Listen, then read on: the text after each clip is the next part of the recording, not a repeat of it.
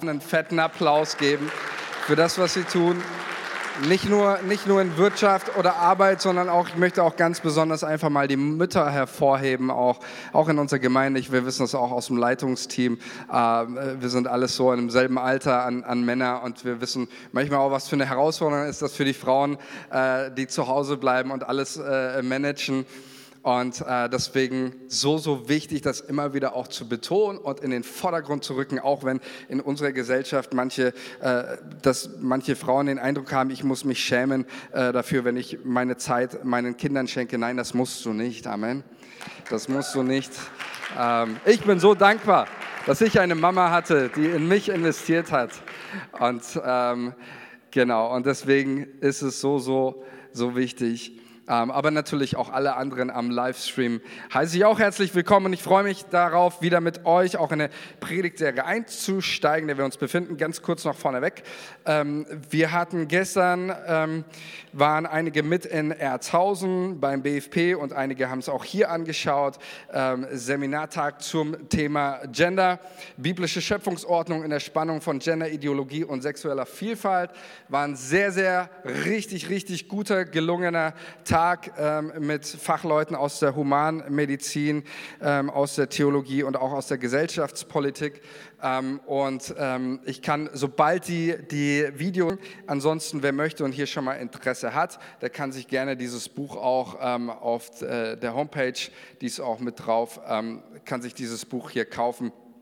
Ähm, wer gerne möchten, äh, wissen möchte, auch ähm, vielleicht einfach Interesse halber oder auch wie stehen wir als Kirche zu den gesellschaftlichen Entwicklungen auch diesbezüglich, bist du gerne dazu eingeladen, äh, hier mal reinzuschauen. Genau. Ähm, jetzt darf ich mit uns, wir befinden uns gerade in einer Predigtserie, die da heißt sehr gut. Schön, dass ihr mit dabei seid und aufgepasst habt. Wir befinden uns mit einer Predigtserie Wirrlernen, in der geht es um Irrlernen, unserer heutigen Zeit, aktuelle Irrlernen, die ganz, ganz, ähm, wie soll ich sagen, äh, bedeutend sind für uns in der Hinsicht, äh, dass sie relevant sind, dass sie einen Einfluss auch ausüben auf die Kirche und wir haben, sind damit eingestiegen, mal so grundlegend ein bisschen, was sagt die Bibel zu Irrlernen? Wie kann ich Irrlernen auch entlarven? Äh, war ein Punkt, damit ich selber nicht verführt werde. Ähm, und dann haben wir uns letzten Sonntag mit der äh, Irrlehre beschäftigt. Jesus ist nicht Gott. Ähm, auch darauf bin ich eingegangen. Und vielleicht bist du jetzt neu hier und so und fragst dich, ja, wie ist denn das bei euch? Redet ihr ständig immer nur darüber, was andere falsch glauben? Oder, ähm, und ich äh, beruhige dich und sage, nein, das machen wir in der Regel nicht. In aller Regel predigen wir über das, was wir selber glauben und wollen. Ähm, und äh, es ist aber, und das zeigt uns auch die Bibel in einem großen Maß, nicht unwichtig eben, äh, Irrlernen sind kein Nebenthema, sondern es ist, die Bibel macht uns deutlich, es ist wichtig, was du glaubst, deine Theologie, deine Lehrsätze, das, was du über Gott denkst. Und ich habe mal so, wir haben letztens im Leitungsteam auch ein bisschen drüber gesprochen. Ich glaube, Henoch hat mich mal drauf gebracht, ähm, auf den Aspekt, dass eigentlich überall, in der, auch in den Neuen Testament, überall kommt das Thema Irrlernen. Paulus Briefe, ständig kommt dieses Thema vor. Äh, lass uns mal kurz drei Verse der Endzeitrede Jesu in Matthäus 24, Vers 4 anschauen. Da wird schon eines deutlich. Jesus antwortete und sprach zu ihnen, seht zu, dass euch nicht jemand verführe. So beginnt er seine Endzeitrede. Äh, Matthäus 24, 11 geht es dann weiter. In seiner weiteren Vers 11 sagt er, und es werden sich viele falsche Propheten erheben und werden viele verführen. Und Matthäus 24, Vers 24, also im, im selben Abschnitt wieder, denn es werden falsche Christusse und falsche Propheten aufstehen und große Zeichen und Wunder tun, sodass sie, wenn es möglich wäre, auch die Auserwählten verführen. Also Jesus macht gerade auch nochmal deutlich, die letzten Tage, Endzeit auch, in der wir uns befinden, ist eine Zeit, in der wird Verführung massiv sein und zwar massiver wie je zuvor. Ähm, und auch übrigens auch in der Apostelgeschichte äh, haben wir hier die verschiedenen Stellen. Ähm, Paulus, als er die Ältesten aus Ephesus äh, zu sich ruft, äh, in Milet, da sagt er ihnen folgendes, habt Acht auf die Herde Gottes, in der euch der Heilige Geist eingesetzt hat als Luther übersetzt das mit Bischöfe, das ist nichts anderes als ein Aufseher. Ähm, denn dann sagt Paulus, ich weiß, nach meinem Abschied werden reißende Wölfe äh, euch besuchen und sogar auch aus eurer Mitte aufstehen. Ähm, und das hast du eigentlich in allen anderen Briefen des Paulus oder auch äh, im Judasbrief und ähm, auch in den anderen Briefen kommt dieses Thema immer wieder vor, sodass uns eigentlich schon klar wird, ja, das ist jetzt kein Nebenthema der Bibel. Es ist nicht so, naja, die eine Irrlehre gab es auch noch. Wir haben auch letzten, Mal, letzten Sonntag ein bisschen kirchengeschichtlich mal reingeschaut. Äh, es wimmelte nur von Irrlehren damals und Jesus gibt uns den Ausblick, es wird nicht besser. Und ähm, auch heutzutage ist es auch noch so, dass es die unterschiedlichsten Dinge gibt, die auch uns in unserem Leben an Lehren von Jesus wegziehen wollen, die uns wegführen wollen, die uns in die Irre führen wollen, die deinen Kopf wirr machen wollen. Und ähm, das Wunderschöne ist, dass Gott uns in diesem, sage ich mal, ganzen Dschungel an allen möglichen Strömungen und Lehren, er hat uns einen Kompass gegeben und das ist die Bibel, sein Wort. Amen. Dadurch hast du Orientierung. Dein Wort ist, das ist das Wort Gottes, auch in Zeiten der Dunkelheit, der Orientierungslosigkeit. Wir sind nicht orientierungslos. Wir wissen, wir wissen, und das ist das Wunderbare, was Gott von uns möchte, auch in unserem Leben. Wir wissen, wo es lang geht, weil Gott hat uns sein Wort geschenkt. Und das ist so, so kostbar, erlebe ich selber wieder, gerade immer wieder in diesen Zeiten.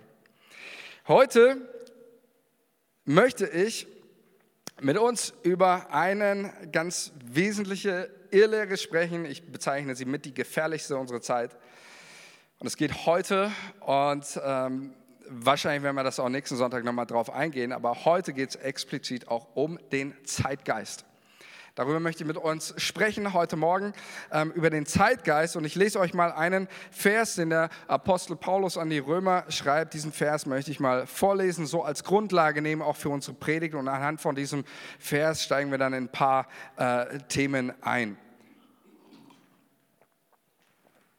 Okay, Römer 12, Vers 2, da heißt es, und passt euch nicht diesem Weltlauf an, sondern ändert euch durch Erneuerung eures Sinnes, damit ihr prüfen könnt, was Gottes Wille ist, nämlich das Gute und Wohlgefällige und Vollkommene.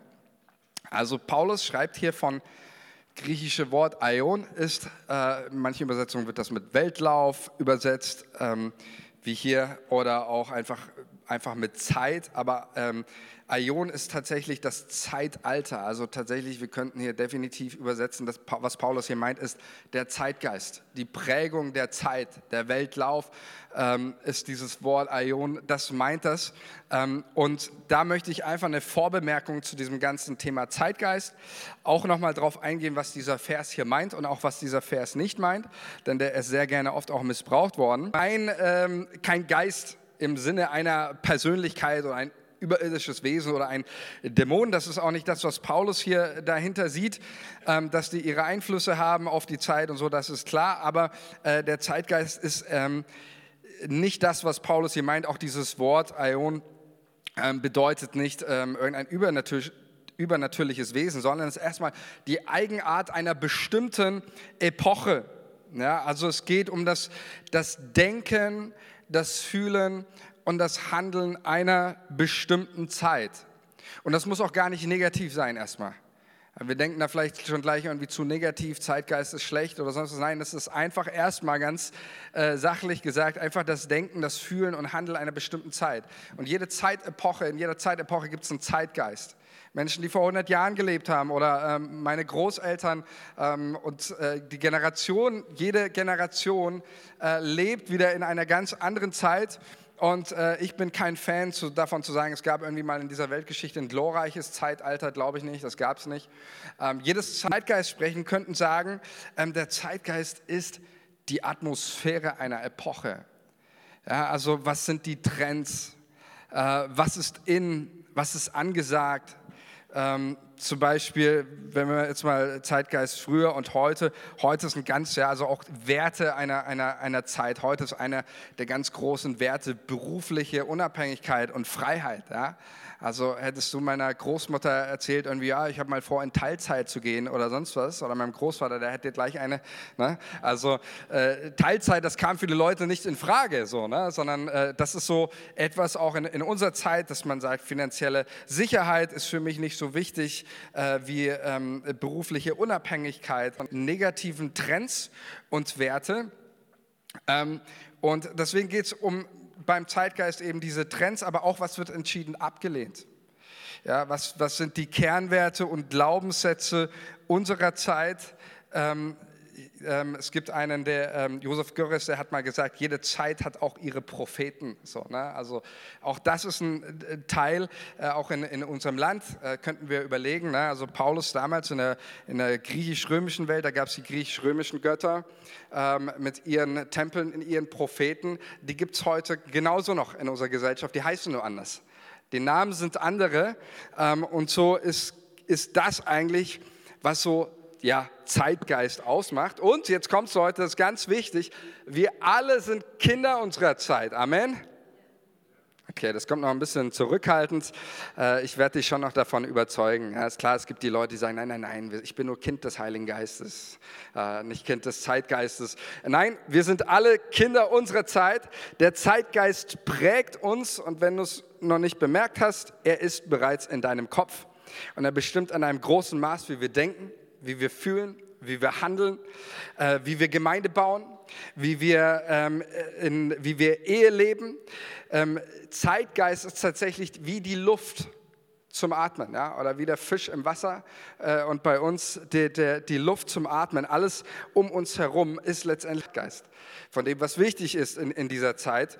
Ähm, und der Zeitgeist ist eine enorme Macht, die uns prägt und ähm, wie gesagt, deswegen habe ich jetzt gesagt, hier komm mir bitte nicht mit Nein, ich bin nur vom Heiligen Geist geleitet. Wir alle sind Kinder unserer Zeit. Und wir alle sind auf irgendeine Art und Weise geprägt auch von diesem Zeitgeist. Und jetzt komme ich nochmal auf diesen Römer 12, Vers 2.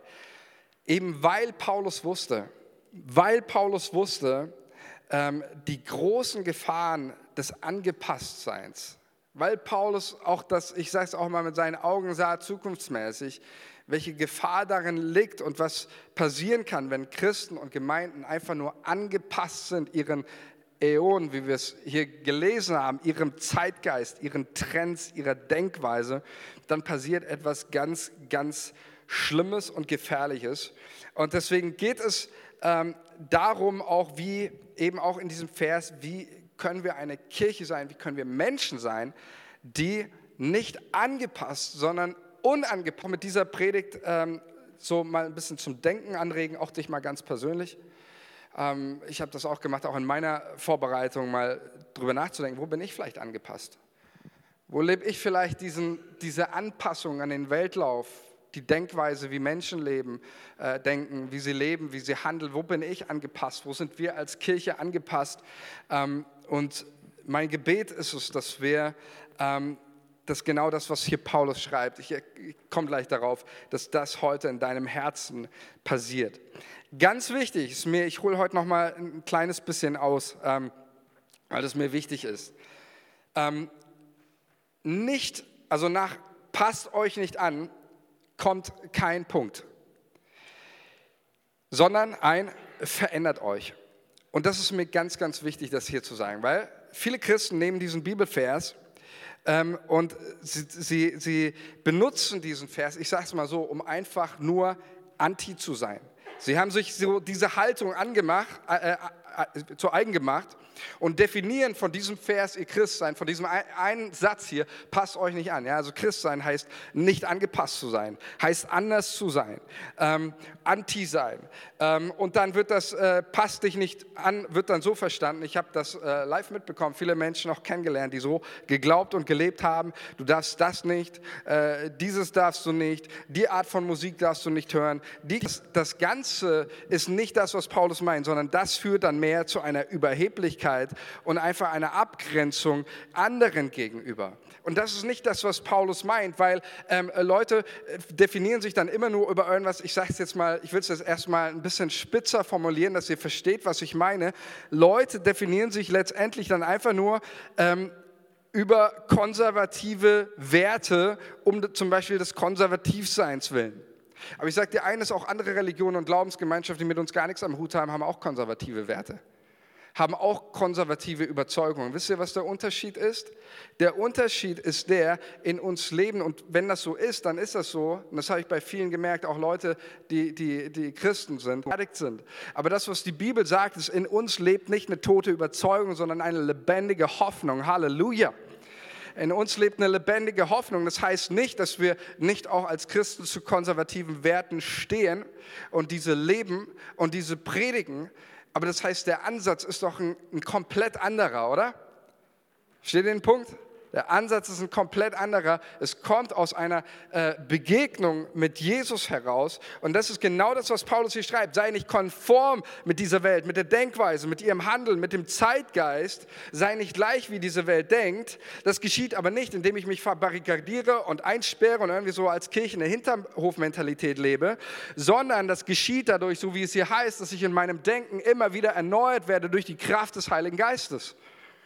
Dadurch passiert ein unangepasstes Christsein. Nicht indem ich einfach nur anti bin, indem ich einfach nur sage, nee, sondern indem ich mich immer wieder vom Wesen Gottes, von seinem Wort, von seinem Heiligen Geist erfüllen lasse, in mir diese lebendige Hoffnung brennt. Dadurch soll ein anders sein. Und wer den Heiligen Geist in sich hat, der lebt anders wie die Welt. Natürlich lebt er anders wie der Zeitgeist dieser Welt, denn der Heilige Geist ist ein ganz anderer Geist. Und das ist mir einfach wichtig, das zu sagen, bevor ich hier darauf eingehe, ähm, damit wir diesen Vers hier nicht missverstehen und missbrauchen ähm, für irgendeine gesetzliche Theologie, mit der dieser Vers überhaupt nichts zu tun hat. Und ich glaube, dass so wichtig ist, Leute, wir brauchen ähm, vor allem, um unangepasst zu sein, wir brauchen immer wieder Erneuerung. Immer wieder diese Erneuerung auch in meinem Leben. Ich merke, dass mein, mein Vertrauen in Gott braucht immer wieder eine Erneuerung. Im Griechischen gibt es ja die zwei Wörter, äh, die ich sehr liebe, ähm, Neos und Kainos. Neos bezeichnet das komplett Neue und Kainos bezeichnet das Refurbed, ja? also general überholte. Das ist äh, zwar immer noch das Alte, aber es ist innerlich komplett erneuert. Ähm, und genau das ist eigentlich das, was wir immer wieder brauchen. Ähm, unser Glaube, unser Vertrauen, ähm, der, der nutzt, das nutzt sich immer wieder ab. Und deswegen sagt Paulus, wir, sagt er nicht, hey, lasst euch nur einmal, sondern immer wieder diese Erneuerung, auch durch den Heiligen Geist. Mein Feuer für Jesus, mein Vertrauen, meine Freude an Jesus. Sonst überliefere ich vielleicht einfach irgendwelche äh, äußerlichen christlichen Werte, aber in mir ist keine Beziehung zu dem lebendigen und auferstandenen Jesus, der heute noch Menschen verändert. Und das ist mir einfach wichtig. Ähm, genau das ist für mich diese Beschreibung, was lebendiger und attraktiver gelebter Glaube meint. Sei nicht angepasst, ähm, Bleib aber auch nicht stehen, sondern lass dich verändern durch den Heiligen Geist. Und das ist eigentlich das Wunderbare. Wir haben in jeder Zeitepoche, ja, das ist ja der, der Zeitgeist, der Wechsel, der von heute auf morgen, der verändert sich immer wieder. Ähm, und zu jeder Zeitepoche hat die Kirche Jesu eine zeitlose und ewige Botschaft. Und die haben wir, die haben du und ich, die haben wir. Die ist zeitlos, die ist nicht veränderbar. In jedem Zeitalter entfaltet sie ihre Power, ihre Kraft. Und mein Gebet ist, dass du auch heute diese Kraft erlebst. Okay, jetzt möchte ich mal diese Vorbemerkung zum Thema Zeitgeist, die war mir einfach sehr wichtig, das mal nochmal festzuhalten, wer der Zeitgeist ist, dass wir von ihm geprägt sind. Deswegen kommt auch die Aufforderung, passt euch nicht an. Es ist eine aktive Sache, die wir immer wieder machen müssen. Und nicht angepasst zu sein, heißt nicht einfach nur anti zu sein, sondern erfüllt vom Heiligen Geist. Deswegen sind wir anders, nicht einfach nur, weil wir an irgendwelchen Dingen festhalten. Ähm, jetzt geht es darum, heute ähm, auch um über den Zeitgeist zu sprechen und auch wo führt uns das hin? Wo führt uns der Zeitgeist hin, wenn wir uns von ihm prägen lassen? Ähm, ich habe es gerade gesagt, Paulus hat ja in der griechisch-römischen Umwelt gelebt und da gab es verschiedene Götter. Und diese Götter gibt es heute genauso noch. Der Gott unserer heutigen Zeit, der heißt nicht Zeus, der heißt auch nicht Hermes oder äh, Aphrodite oder sonst was, sondern der Gott unserer Zeit, das sehen wir in vielerlei Hinsicht, wenn wir auf den Zeitgeist schauen, dass eben der Mensch das Maß aller Dinge ist, oder? Der Mensch ist das Maß aller Dinge. Es dreht sich alles um ihn. Wie gesagt, auch hier ist wieder eine Überspitzung mit drin. Nicht jeder Mensch denkt so, in, auch in unserer Zeit und in unserem Land. Aber das ist so, sage ich mal, der Spirit unserer Zeit im Groben und Ganzen. Es dreht sich alles um den Menschen. Der Mensch ist der Gott unseres Zeitalters. Seine Bedürfnisse, Sein Wohlstand, seine Gefühle, seine Ziele stehen im Mittelpunkt und müssen erfüllt werden. Ihm dienen wir. Er ist sich selbst das Gesetz. Begriffe wie völlige Autonomie kannst du in vielen Zeitschriften lesen. Das ist das Schlagwort unserer heutigen Zeit. Autonomie, autonomos, sich selbst Gesetz sein, ähm, keine Autorität über sich anerkennen, zulassen, sich selbst Gesetz sein. Und einige dieser Glaubenssätze unserer Zeit, ich habe mal ein paar rausgenommen. Äh, ähm, ähm, zum Beispiel äh, fand ich ganz interessant, date your ego, marry your budget. Kennt jemand von euch? Unterm Strich zähle ich, Geiz ist geil. Ich weiß auch, wenn die Unternehmen teilweise ihre äh, Slogans wieder geändert haben, weil sie zu viel Gegenwind von äh, irgendwelchen Leuten bekommen haben. Ähm, trotzdem, der Spirit ist derselbe. Eins, zwei, drei, meins, immer nur. Du kannst mal gucken, alle Slo Werbeslogans haben immer ein Ziel, die Bedürfnisse des Menschen in den Mittelpunkt zu stellen. Das sind so die Glaubenssätze unserer heutigen Zeit. Selbstbestimmung als ultimatives Menschenrecht. Einer dieser größten Glaubenssätze und wie ich finde, einer der perversesten, die es in unserer Zeit heute gibt. My Body, My Choice. Ein Begriff aus der feministischen Bewegung um, und äh, für alle Abtreibungsbefürworter, weil in dir lebt letztendlich eh nur ein Eindringling. Ähm, my Body, My Choice ist einer dieser Glaubenssätze unserer heutigen Zeit. Und es gibt nur eine Wahrheit und diese Wahrheit, das bin ich selber. Diese Wahrheit, das bin ich selber. Ich bin die Wahrheit. Ähm, und Wahrheit ist eh relativ, äh, weil eigentlich gibt es auch keine Wahrheit mehr. Auch das ist äh, ein, Wahrheit ein überholter Begriff. Ähm, und wenn es eine Wahrheit gibt, dann eben die ich mir selbst erdenke und erfinde.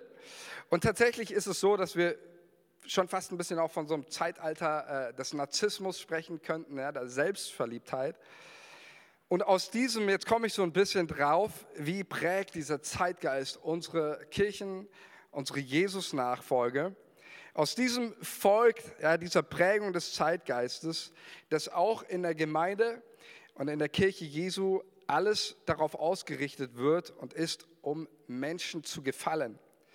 Es werden Themen, das, kann man, das wird deutlich daran, weil es werden Themen mit Konfliktpotenzial vermieden, die Sprache oder am besten geht man gar nicht drauf ein. Und weil ja im Zentrum der Mensch mit seinen Gefühlen steht und das Resultat immer positive Gefühle sein müssen, wird alles Kantige vermieden. Klare biblische Aussagen, an denen Menschen sich stoßen könnten, werden so lange, ich habe es mal so formuliert, mit dem Weichspülprogramm gewaschen, so dass sich äh, dass sich auch danach die härtesten Wahrheiten so richtig flauschig anfühlen, oder? So richtig schön flauschig anfühlen. Normative, verbindliche Lehre will sowieso keiner hören. Ähm, warum? Das würde ja wieder deine und meine persönliche Autonomie und unverletzliches Menschenrecht der Selbstbestimmung in Frage stellen. Ich bin mir selbst das Gesetz. Warum sollte ich, was mir irgendein Prediger oder irgendein, irgendeine kirchliche Autorität sagt, warum sollte ich der, der glauben, ähm, ich bin völlig selbstbestimmt? Und deswegen haben wir in unserer westlichen Welt ein neues Evangelium durch den Zeitgeist prägen lassen. Ich nenne es das. Herzlich willkommen beim Wohlfühl-Evangelium. Es ist das Wohlfühl-Evangelium, das Irrlehren unserer Zeit. Warum? Weil diese Irrlehre eigentlich deine Nachfolge äh, und unsere, unsere, wie soll ich sagen, ähm, deine Nachfolge und Jesus einfach relativieren. Ähm, die Nachfolge Jesu wird beim Wohlstandsevangelium zu einer Art Lifestyle von vielen, die ich einfach wähle. Anstatt bedingungslose Hingabe an Jesus zu predigen, wird Nachfolge ein Lifestyle, den ich mal wähle oder nicht. Anstatt Jesus als den Herrn aller Herren zu verkündigen, ist Jesus mehr, ja, nicht Herr, sondern mehr dein Life Coach, der dafür da ist, deine persönlichen Bedürfnisse, die du hast, zu stillen. Und sonst geht es dem nichts. So, darum geht es ihm, dass deine persönlichen Bedürfnisse gestillt werden. Und ich möchte hier ganz kurz einhaken, das ist mir auch nochmal wichtig, hier diesen äh, Link äh, zu kriegen, ähm, damit mich hier bloß keiner falsch versteht. Ja? Ich glaube, es gibt niemand in dieser Welt und in diesem Universum, der so sehr an deinem Wohlergehen interessiert ist, wie unser Herr Jesus Christus. Amen. Bin ich von ganzem Herzen überzeugt. Einer der schönsten Lieder, ab und zu singen wir das mal. It is well with my soul. Mir geht's gut in dem Herrn. Ich fühle mich wohl. Und das sagt die Bibel an vielen, vielen Stellen. Nein, die Bibel lehnt nicht, auch nicht Reichtum lehnt die Bibel ab. Sie lehnt auch nicht Gesundheit ab. Ich predige hier nicht das Gegenteil von Wohlstandsevangelium. Das Wohlstandsevangelium ist auch 21. Muss es da noch irgendeinen Zweifel daran geben, dass Gott es so gut mit dir meint? Und wo er dich hinführt, da sind Quellen von Wasser und Bächen und Erfrischung für dein Leben. Nur der Punkt ist, Freunde, ähm, und das ist das, worauf ich hinaus will, ähm, er leitet und führt uns und nicht wir.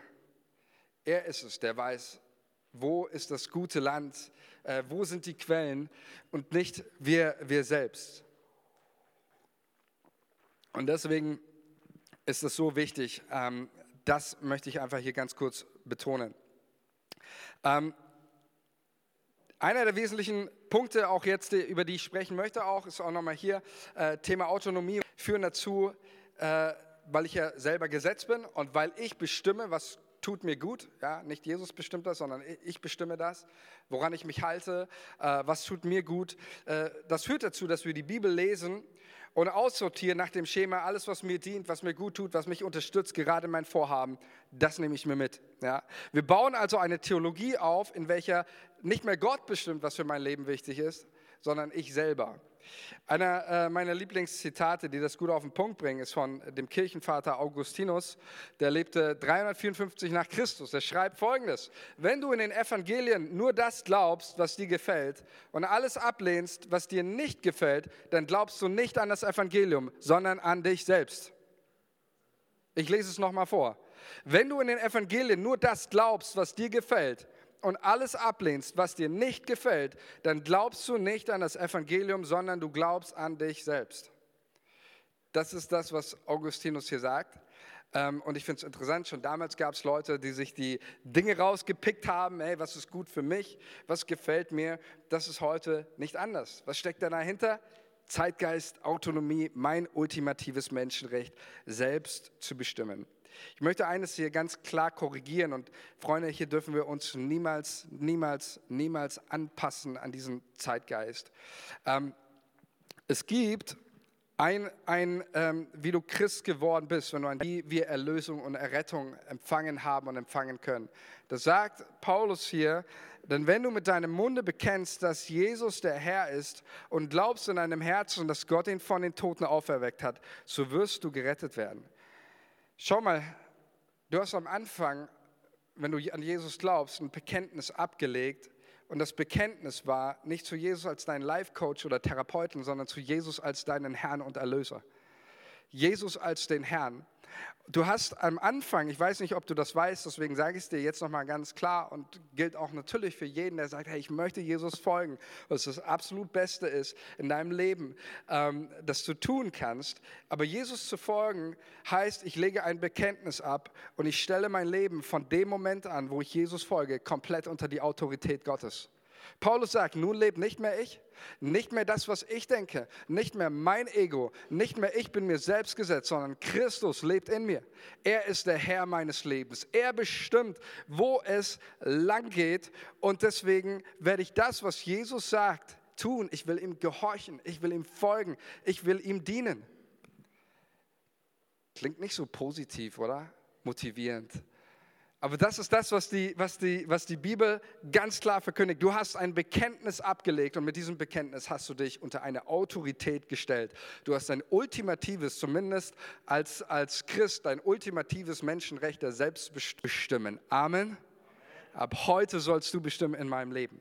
Und deswegen ist ganz, ganz wichtig, äh, nicht alles, was in der Bibel steht, muss für mich passen. Ähm, in der Bibel heißt es, alle Schrift ist eingegeben, nützlich zur Erziehung. Ähm, das, was wir heute erleben, ist äh, eher das Gegenteil, weil hier steht ganz klar, die Bibel möchte uns erziehen, aber wir erziehen die Bibel. das, was nicht passt, wird passend gemacht. Kennt jemand den Film? Handwerker unter uns, was nicht passt, wird passend gemacht so wenig, ihr müsst euch diesen Film mal anschauen. Ja? Ähm, bitte äh, prüft den nicht auf die richtige Theologie und äh, Ethik und so, ja, aber ähm, da geht es darum, dass alle Bauleute vom kleinsten Handwerker bis zum Ingenieur immer nur bescheißen und äh, Ich war selber auch in der Baubranche tätig, äh, deswegen weiß ich, kenne ich diesen Film sehr gut. Und ähm, es geht, das Credo immer, das, was nicht passt, wird einfach passend gemacht. Und das finde ich ist so ein typisch etwas Zeitgeistmäßiges, was uns nicht passt, wird passend gemacht. Die Stellen, die nicht in mein Weltbild passen, auf die hämmer ich so lange ein, bis sie rund und sind und in das Muster meines Weltbildes, weil es geht ja um mich. Deswegen muss es auch etwas was uns immer wieder auch hier verkündigt wird. Aber wir sehen in der Evangelien ganz klar, es ist ein Evangelium, in dem es nicht darum geht, dass Gott dir gefallen muss, sondern du sollst Gott gefallen. Amen. Das ist das, was wir lesen, auch hier äh, in, in der Schrift immer wieder. Und das Traurige, und jetzt kommt es, warum ich auch einfach so klar auch heute Morgen darüber sprechen möchte, ist, dass wir mit dieser Haltung eigentlich alles aufs Spiel setzen, was, was uns was uns, ich sag's mal, ähm, glaubwürdig macht in dieser Welt.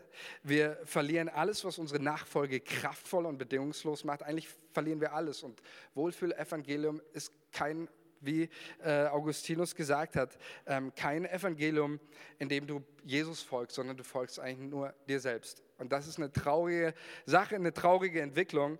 Und ähm, deswegen ist das so auch so wichtig. Ich sage auch immer, auch gegenüber der Welt, ein Grund, warum viele mit der Kirche nichts mehr zu tun haben wollen, ist tatsächlich nicht, weil sie normative und verbindliche Lehre verkündigt, sondern dass viele Leute sagen, es ist mir wurscht, ob ich jetzt in der Kirche oder in meinem Verein bin, es wird eh genau dasselbe gepredigt.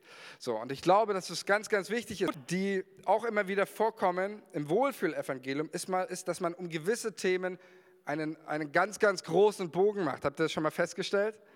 Es gibt Themen, über die, äh, über die spricht keiner oder wenige und äh, einfach auch, weil sie tatsächlich echt, echt stretchend und herausfordernd sind. Ja?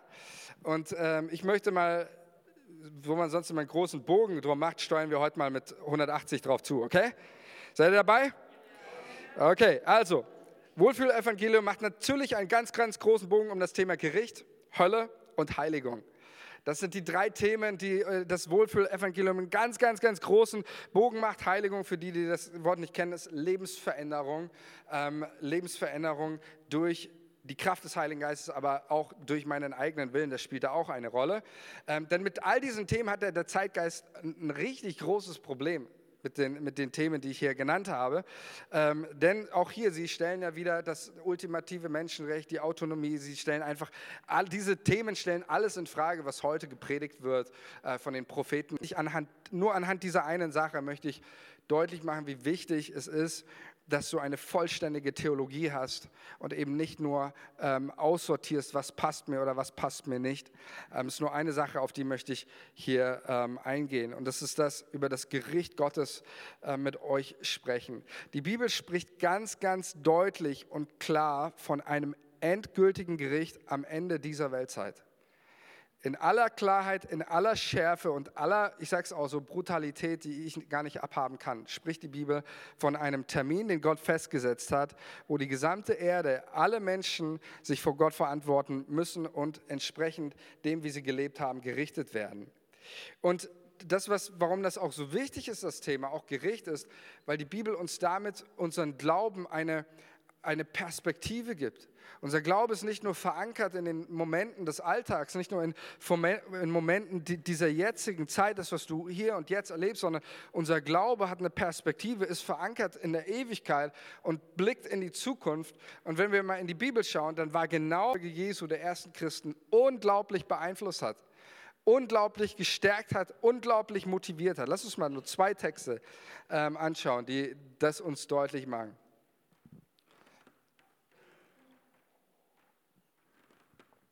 Habe ich die mitgebracht? Äh, ach so, dann was, ich habe zwei, zwei, äh, zwei äh, Präsentationen geschickt. Okay, ist auch nicht so wichtig. Ihr könnt auch gerne nachlesen. Ähm, Philippa 3, Vers 13. Ähm, einmal ein Text, meine Brüder und Schwestern, ich schätze mich selbst nicht so ein, dass ich es ergriffen habe. Eins aber sage ich, ich vergesse, was da hinter mir ist. Ja, super, genau das. Äh, vergesse, was dahinter ist und strecke mich aus nach dem Christus. Also Paulus, sein ganzes Leben war ausgerichtet nach vorne, nicht rückwärts gewandt, sondern ausgerichtet nach vorne um. Und dann heißt sie einen Siegespreis. Hier geht es um das Gericht Gottes. 2 Timotheus 4, 6, da wird das deutlich. Denn ich werde schon geopfert und die Zeit meines Aufbruchs ist nahe. Ich habe den guten Kampf gekämpft, den Lauf vollendet, die Treue bewahrt. Ganz drei wichtige Begriffe auch für dein Leben, worum es geht, auch als Christen. Kämpfen, Lauf vollenden, Treue bewahren. Und dann heißt es weiter, schon jetzt liegt für mich der Kranz der Gerechtigkeit bereit, den mir der Herr, der gerechte Richter, an jenem Tag geben wird. Aber nicht nur mir, sondern alle, die seine Erscheinung lieb haben oder ersehen. Ist es nicht wunderbar? Was Paulus schreibt hier über, über eine Realität unseres Glaubens. Schon jetzt liegt eine Krone für dich bereit im Himmel. Schon jetzt liegt eine Krone bereit auf einem wunderschönen Platz, an einem wunderschönen Ort. Und diese Krone ist bereit. Und du darfst dein Leben leben, diese Krone zu empfangen. Und es gibt einen Termin, den hat Gott in seiner Allmacht und Vollmacht festgesetzt. Und an diesem Tag wird, werden wir vor den Richter Jesus stehen und er wird uns diese Krone geben, wie Paulus sagt, nicht nur ihm, sondern alle, die seine Erscheinung bereit. Und ähm, das, das ist was ganz Wichtiges auch hier nochmal zweiter, äh, dritter Text. Paulus sagt ganz klar zum Thema Gericht, müssen wir da alle erscheinen zu diesem Gerichtstermin. 2. Korinther 5, Vers 10 ist das sehr deutlich. Da heißt es, denn wir alle, sag mal, wir alle, wir alle müssen vor dem Richterstuhl Christi erscheinen. Ja, und zwar ausnahmslos. Wir alle müssen vor dem Richterstuhl Christi offenbar werden. Da gibt es keine Ausnahme. Keiner kann sich drücken. Ich finde es auch eine wunderschöne Aussage der Bibel, ähm, auch zum ganzen Thema Gerechtigkeit. Wie viele Leute gehen, gehen der Justiz äh, in unserem Land, aber auch in anderen Ländern, wo, wo, Richter bestochen werden oder sonst was? Wie viele Menschen gehen durch die Lappen? Äh, Serienmörder, Vergewaltiger, Pädophile oder was weiß ich. Alle möglichen Leute gehen der Justiz durch den Lappen. Aber je, äh, hier sagt Paulus ganz klar, es gibt ein Gericht, dem wirst du nicht durch die Lappen gehen. Da wirst du, vor dem wirst du stehen. Ähm, mag sein, dass die Polizei dich nicht geschnappt hat. Mag sein, dass weltliche Gerichte dich nicht geschnappt haben. Aber das himmlische Gericht, diesen Tag, vor dem muss böse, das er im irdischen Leben getan hat. Es gibt Lohn. Das ist auch eine ganz klare Aussage der Bibel. Und versteht ihr Leute, das prägte die ersten Christen. Diese Denkweise, dieses, und, und wir verlieren so viel, wenn das in unserer Theologie und unserer Jesus-Nachfolge keine Rolle spielt. Ich möchte euch mit euch noch einen Text ähm, anschauen. Ähm, Offenbarung 20, Vers 11, auch einer dieser Texte, die in aller Schärfe uns deutlich machen, äh, Wohlfühl-Evangelium, hörst du sowas hier, würdest du sowas nicht hören und das passt auch nicht rein. Aber ich lese euch diesen Text trotzdem vor. Offenbarung 20, ab Vers 11, über das letzte Gericht. Ich sah einen großen weißen Thron und der, der darauf saß, Erde und Himmel konnten seinen Anblick nicht ertragen. Sie verschwanden im Nichts. Das ist hier übrigens Jesus, der auf dem Thron sitzt. Paulus sagt, Jesus Christus ist der Richter aller Lebenden und Toten. Ähm, und dann heißt es hier, normalerweise benutzt ja in der Offenbarung Johannes immer diese Umschreibungen und ich sah den und er sah aus wie ein Löwe und diese Beschreibung hier und da und kristallene Meer und Glas und leuchtende Augen und sonst was. Ähm, aber hier, Johannes findet keine Worte mehr kein Wort der Beschreibung, wie dieser aussah, nur die Feststellung, alles, der Himmel und die Erde konnten seinen Anblick nicht ertragen. In seiner Heiligkeit, nichts hat Raum, nichts hat Platz, alles verschwindet in diesem Moment. Es wird ein krasser, gewaltiger Moment sein, wenn du und ich diesen Moment erleben werden. Ähm, und dann heißt es in Vers 12, und ich sah alle Toten vor dem Thron Gottes stehen, die Mächtigen und die Namenslosen, alle. Ja, also wirst du sehen, alle Leute, die Könige der, der, der Weltzeit, da werden Leute stehen wie, äh, wie äh, irgendwelche Kaiser, Cäsar, Adolf Hitler, ja, äh, Diktatoren dieser Welt, alle werden da stehen. Und dann heißt es auch, die Namenslosen, Leute, die du und ich nicht gekannt hat, die, die kein Mensch gesehen hat, alle. Und jetzt heißt es, nun wurden Bücher geöffnet über alle Menschen, wurde das Urteil gesprochen, und zwar nach ihren Taten wie sie darin beschrieben waren. Auch das Buch des Lebens wurde aufgeschlagen. Das Meer gab seine Toten zurück, ebenso der Tod und das Totenreich. Alle ohne jede Ausnahme wurden entsprechend ihren Taten gerichtet. Der Tod und das ganze Totenreich wurde in den See aus Feuer geworfen. Das ist der zweite, der ewige Tod. Und alle, deren Namen nicht im Buch des Lebens aufgeschrieben waren, wurden ebenfalls in den Feuersee geworfen. Also drei Punkte, kurz und knackig. Ähm, und dann schließe ich mit einem Gebet hier. Ähm, drei Punkte, kurz und knackig. Warum ist Gericht in deiner Theologie enorm wichtig und essentiell. Erstens, das Gericht Gottes. Es gibt eine Entscheidung, die du treffen musst. Ähm, und vielleicht bist du hier und sagst auch, vielleicht bist du christlich aufgewachsen oder sonst was. Ich habe noch keine Entscheidung für Jesus getroffen. Heute ist der Tag, wo du eine Entscheidung treffen kannst. Und dann passiert Folgendes. Äh, Johannes 5, Vers 24. Und das ist so das Wunderbare, das Gericht auch für die ersten Christen. Johannes schreibt das einmal, wir gehen dem mit Freudigkeit entgegen. Das ist nicht etwas, wo wir uns fürchten müssen, wo wir Angst haben müssen. Oh Mann, wie, wie wird das da passieren? Und äh, komme ich vielleicht in die Hölle oder werde, bin ich einer, der in diesen Feuersee geworfen wird? Das ist bei vielen Religionen. Äh, ich habe mich letztens mit jemandem unterhalten, der gesagt hat, bei ihnen ist das so wie mit einer Waage. So, ja, am Ende wird Gott die guten Taten da drauf legen, die schlechten Taten da drauf. Und je nachdem, also wie du dich einschätzt. Keine Ahnung. Wem seine Taten, positiven Taten werden überwiegen, kann mir das jemand sagen? Gott das äh, eines Tages wirklich beurteilen wird. Das Wunderbare ist, Jesus lässt uns nicht im, im, im Dunkeln. Schau mal, nächster Vers, Johannes 5. Wer mein Wort hört und dem glaubt, der mich gesandt hat, hat ewiges Leben und kommt nicht ins Gericht, sondern er ist aus dem Tod in das Leben übergegangen. Halleluja. Ähm, das ist ganz, ganz wichtig. Was hier sagt, Jesus kommt nicht ins Gericht. Natürlich werden wir von dem Richterstuhl Christi offenbar werden. Das, was hier Jesus sagt, er kommt nicht unter ein verurteilendes Gericht. Ja, es gibt keinerlei Verdammnis mehr für die, die in Jesus Christus sind, sagt Paulus. Das heißt, du hast die Möglichkeit, wenn du an Jesus sein Wort hörst und ihm vertraust und ihm glaubst, seiner Liebe, was er für dich am Kreuz getan hat, wenn du glaubst, dass Gott ihn bestätigt als den Retter und Erlöser, indem er ihn von den Toten auferweckt hat, dann kommst du nicht unter ein verurteilendes Gericht, sondern du hast, du hast aus dem Tod, du hast damit den Tod auch überwunden und kommst aus dem Tod direkt in das ewige Leben. Und das ist eine wunderschöne Sache, die wir zu predigen und zu verkündigen haben. Amen dass wir Menschen diese Angst nehmen dürfen vom Gericht und sagen, du musst dich nicht fürchten, du musst keine Angst haben. Einer hat gesiegt, einer hat triumphiert über Tod, Sünde, Hölle und Teufel. Und wenn du ihm glaubst und ihm vertraust, dann hast du ewiges Leben für alle Ewigkeit. Amen. Ihr dürft klatschen, gerne, ja. Aber wenn wir das nicht predigen, Leute, dann setzen wir viel aufs Spiel, oder? Sehr viel aufs Spiel. Das Gericht Gottes führt uns nicht nur zu einer Entscheidung und wir können jetzt mit, nach dieser Entscheidung auch für Jesus mit einer ganz großen Freude, so wie Paulus diesem Gericht entgegeneifern und äh, ent, ent, entgegenrennen. Ähm, das Gericht Gottes hilft uns auch, ein Leben zu leben, das völlig ausgerichtet ist auf Gott und das uns auch hilft, maximalen Lohn zu empfangen. Ähm, das wird deutlich ähm, an einer Stelle Matthäus 25. Wir lesen die jetzt nicht komplett durch. Vielleicht können wir die nächste Folie nochmal ähm, anwerfen. Matthäus 25. Haben wir doch nicht? Okay. Okay, das ist das Weltgericht. Matthäus 25, Weltgericht, könnt ihr gerne zu Hause mal nachlesen. Ähm, und da geht es darum, dass, äh, da heißt es, wenn aber der Menschensohn kommen wird in seiner Herrlichkeit, alle Engel mit ihm, dann wird er sich setzen auf den Thron seiner Herrlichkeit. Und alle Völker werden ihm vor ihm versammelt werden. Und er wird sie voneinander scheiden, wie ein Hirte die Schafe von den Böcken scheidet. Und er wird die Schafe seiner Rechten stellen und die Böcken zur Gesegneten meines Vaters. Erbt das Reich, das euch bereit ist von Anbeginn der Welt. Denn, und jetzt kommt's, ich bin hungrig gewesen und ihr habt mir zu essen gegeben.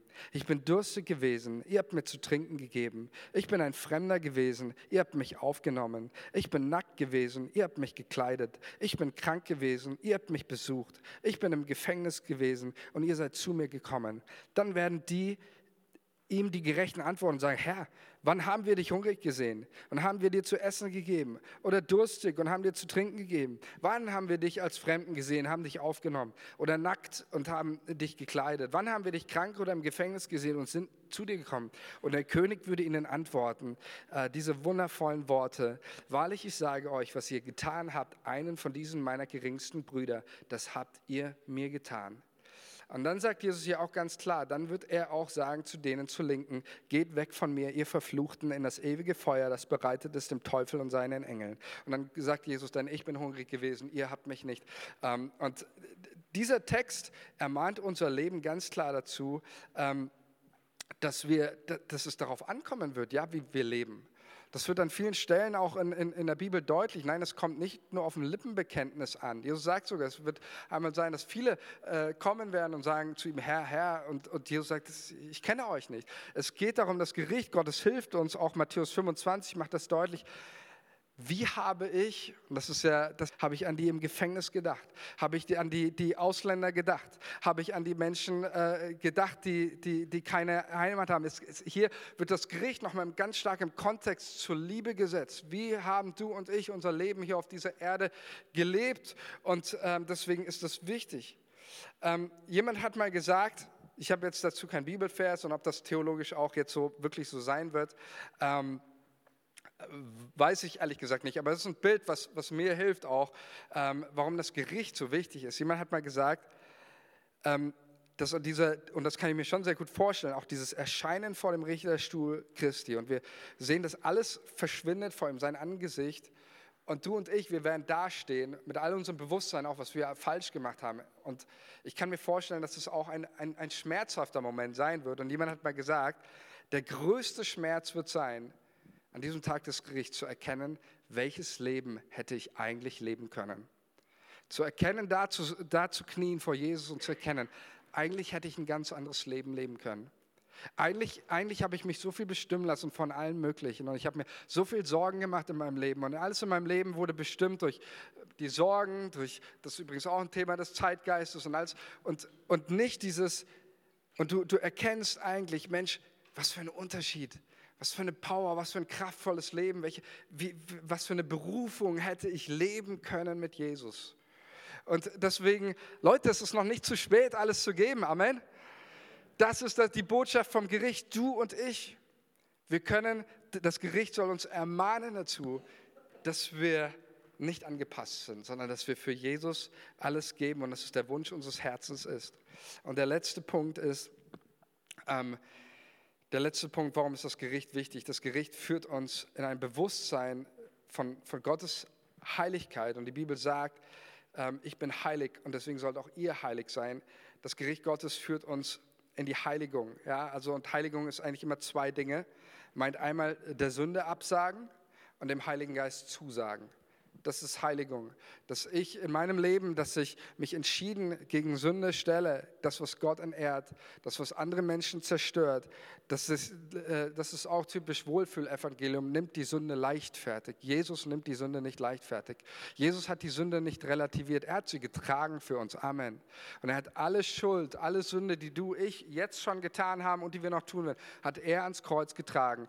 Amen dazu, das hat er. Aber der, ähm, der Sünde fliehen und äh, der, der Sünde eine Kampfansage machen in unserem Leben und Sünde nicht gleichgültig nehmen.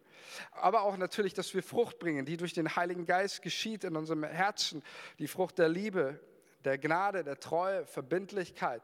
All diese Dinge sollen in unserem Leben zunehmen. Das ist Heiligung, Lebensveränderung. Und das will sowieso heute schon gar keiner mehr hören. Lebensveränderung, oder? Ähm, Lebensveränderung, das würde wieder meine Autorität, meine Autonomie in Frage stellen. Ich muss mich doch nicht ändern. Es gibt ein Lied und mit diesem Lied möchte ich ab, äh, abschließen. Meine Frau hat mich ermahnt und gesagt, ich darf das Lied nicht singen, weil das hört sich, wenn ich das jetzt mache, äh, ganz schlimm an. Ähm, es gibt ein Lied, das mich in meinem Leben ähm, sehr stark äh, geprägt hat. In meiner, ähm, in meiner sag ich mal, Phase auch, wo ich mich äh, für Jesus klar entschieden habe. Ähm, und das war ein Lied, damals gab es noch Pro Christ. Kennt jemand von euch Pro Christ? Und Pro Christ gab es immer ein, ein, ein Lied, äh, das wurde da gesungen beim Bekehrungsaufruf. Und äh, ich mache gleich den Bekehrungsaufruf, aber ich singe kein Lied. Also wie gesagt. Ähm, ähm, und da hieß es in dieser Strophe, und das hat mein Leben geprägt, weil diese, diese zwei, diese Strophen beschreiben eigentlich das, was Heiligung ist. Der erste Satz beginnt so, äh, kennt ihr das Lied, Jesus, zu dir darf ich so kommen, wie ich bin? Es ist äh, wirklich, wenn ich darüber, ihr merkt, ich werde emotional, weil für mich ist es die, die befreiendste Botschaft in meinem Leben gewesen. Jesus, ich darf und erleben durfte die herrliche Gnade unseres Herrn Jesus, zu kommen, wie ich bin, nicht verurteilt zu werden, nicht irgendwie, ähm, keine Ahnung, verdammt zu werden, sondern ein Gott, der mich so unendlich liebt, so unendlich berührt, das hat mein Leben verändert. Jesus, zu dir darf ich so kommen, wie ich bin. Ähm, aber wie geht es dann weiter? Ich, genau, ich muss nichts mehr als ehrlich sein von dir. Genau, einfach dieses, das zu erleben, es gibt nichts Kostbares für einen Menschen. Und ich wünsche dir das heute. Deswegen werde ich auch gleich einen Aufruf machen. Und ob jetzt hier jemand ist, der Jesus gar nicht kennt oder nicht, ist mir egal. Aber ich möchte dir diese Chance geben, Jesus kennenzulernen. Ich habe das erlebt. Jesus, zu dir darf ich so kommen, wie ich bin. Mit allem, was ich bin, mit all meinen Selbstzweifeln, mit all meiner Schuld, mit meiner Schande, mit meinen bösen Dingen, die ich getan habe in meinem Leben. Zu dir darf ich so kommen, wie ich bin. Paulus sagt mal einmal an die, ähm, das schreibt das an die Korinther, ist das, wo er, wo er den Leuten schreibt, was sie vorher waren. Das sind krass abnormale Dinge. Da schreibt er tatsächlich von Knabenschändern, da schreibt er von Mördern, da schreibt er von, so sagt das, Trunkenbolde und dann sagt er, das seid ihr früher gewesen. Jetzt aber seid ihr reingewaschen, ihr seid geheiligt, ihr seid befreit durch das Blut. Das ist die herrliche Gnade unseres Herrn Jesus. Jesus, zu dir darf ich so kommen, wie ich bin. Und dann ist es eben diese, diese Strophe 3, die wir schon gehört haben. Ähm, Jesus, bei dir muss ich nicht bleiben, wie ich bin. Nimm fort was mich und andere zerstört.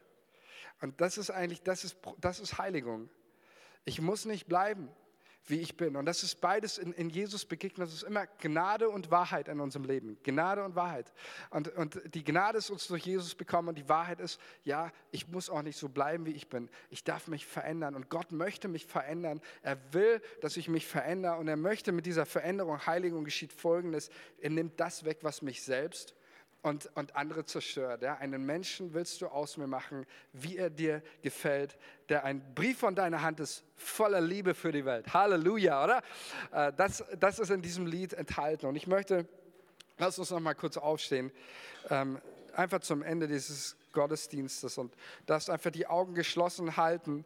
Und ich möchte dich erinnern, im Buch der Offenbarung wird das sehr deutlich nochmal vor Augen gemalt ähm, auch dieses, dieser zweite Tod, dieser ewige Tod, von dem es keine Auferstehung gibt. Die Bibel verkündigt uns das nicht, sondern sie sagt ganz klar, es ist ein, ein ewiger Tod, in diesem alle reingeschmissen werden in diesen Feuersee, die nicht geschrieben stehen im Buch des Lebens und fürchten musst, weder vor Gott noch vor Menschen. Du hast die Möglichkeit, wenn du Jesus, deinen Herrn und Heiland anrufst, der der Herr deines Lebens ist, dass dein, Buch dass dein Name geschrieben wird im Buch des Lebens und auf dich wartet nicht der zweite Tod, der ewig ist und in, in der Hölle ist, sondern auf dich wartet die Auferstehung eines neuen Lebens in Freude, Herrlichkeit und Kraft für alle Ewigkeit bei Jesus. Und ich möchte einfach reinfragen und wir wollen mit dir gemeinsam beten. Wenn heute jemand morgen hier ist und Jesus noch nicht kennt, Jesus noch nicht als sein, den Herrn seines Lebens ähm, genannt hat und angerufen hat, dann möchte ich äh, kurz eine, eine Handmeldung von dir und wir wollen gemeinsam als Kirche beten. Ist heute Morgen jemand hier, der das, der das möchte? Er sagt, ich habe noch nie Jesus zu meinem Herrn angerufen. Ich möchte heute Jesus als meinen Herrn anrufen und, und dass mein Name eingeschrieben wird, dann gib doch kurz eine Handmeldung.